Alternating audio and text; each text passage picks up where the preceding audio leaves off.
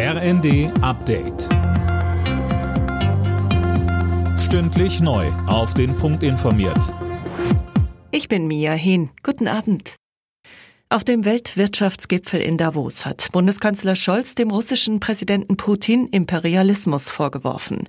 Mit seinem Überfall auf die Ukraine versuche er, Europa in die Vergangenheit zurückzubomben. Putin dürfe nicht gewinnen. Weiter sagte Scholz. Zur Disposition steht nicht allein die Staatlichkeit der Ukraine. Zur Disposition steht ein System internationaler Zusammenarbeit, das aus dem Nie wieder zweier verheerender Weltkriege entstanden ist. Eine Ordnung, die Macht an Recht bindet, die Gewalt als Mittel der Politik ächtet und die uns in den vergangenen Jahrzehnten Freiheit, Sicherheit und Wohlstand garantiert hat. Bundeswirtschaftsminister Habeck hat die reichen Industrieländer dazu aufgefordert, eine Vorreiterrolle beim Ausstieg aus den fossilen Energien einzunehmen.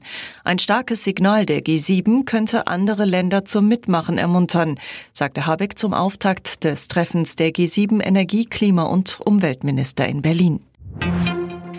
Die Deutsche Bahn will die Ukraine beim Getreideexport weiter unterstützen. In Abstimmung mit dem Bund sollen weitere entsprechende Zugfahrten organisiert werden, so DB Cargo-Chefin Sigrid Nikutta im RND. Wegen der Blockade der Schwarzmeerhäfen durch Russland braucht die Ukraine alternative Exportwege. Bei der Eishockey-WM in Finnland ist die deutsche Nationalmannschaft im Viertelfinale ausgeschieden. Gegen Tschechien verlor das DEL-Team 1 zu 4.